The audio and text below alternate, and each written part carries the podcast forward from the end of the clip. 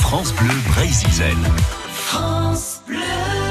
Chez la Chelou, c'est en breton, c'est en français. Manu Méhu, nous allons nous intéresser au nom de lieu Argoret, hein, ou, ou c'est ça, hein, Manu. Bonjour à tous. On n'en finit pas de trouver des adaptations ridicules des noms de lieux en français. Mais à y regarder de près, et même d'assez loin, hein, en Irlande, en Écosse, en Algérie, la plupart des noms de lieux ont été changés.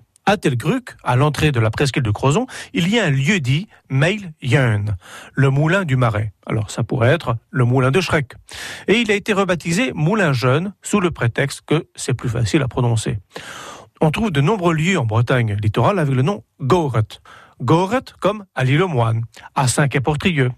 Le goret en français, c'est le petit cochon. Gueuladar Goret Bordarmour, en azo en at. Car Bezodes Bearmor Bacuba, la pointe du groin, Batal Cancale. Mais le goret n'a rien à voir avec le cochon, qui a pourtant sa pointe du groin à Cancale. On n'élevait pas non plus de porc là, comme beaucoup le pensent à ces endroits. Près de Quiberon, un rocher se nomme le rocher de la truie. Le petit train Auray-Quiberon passe à côté et il est surnommé le tire-bouchon. Ça s'invente pas. Hein Alors a-t-il un rapport avec euh, la truie? Mais le goret, lui, désigne les pêcheries, c'est-à-dire des sortes de bassins ou des grands viviers où étaient stockés les poissons autrefois. Donc, goret et coréjou, comme à Plouguerneau. Guchal, kalz ferme au bord d'Armour, avoué été armor gabejin, petram birinik, nain, et wa kalz birinik sûr.